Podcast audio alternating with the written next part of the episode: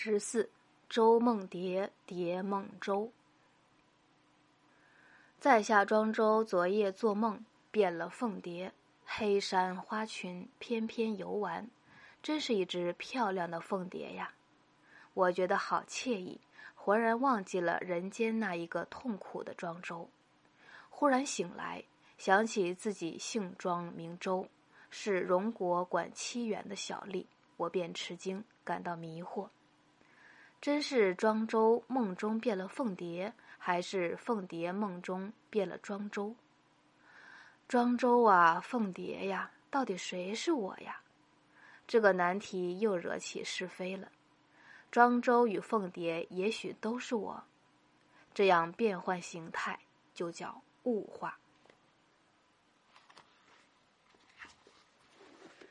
昔者庄周梦为蝴蝶。栩栩然蝴蝶也，至喻是至语。不知周也，俄然觉，则曲曲然周也。不知周之梦为蝴蝶语，蝴蝶之梦为周语。周与蝴蝶，则必有分矣。此之谓物化。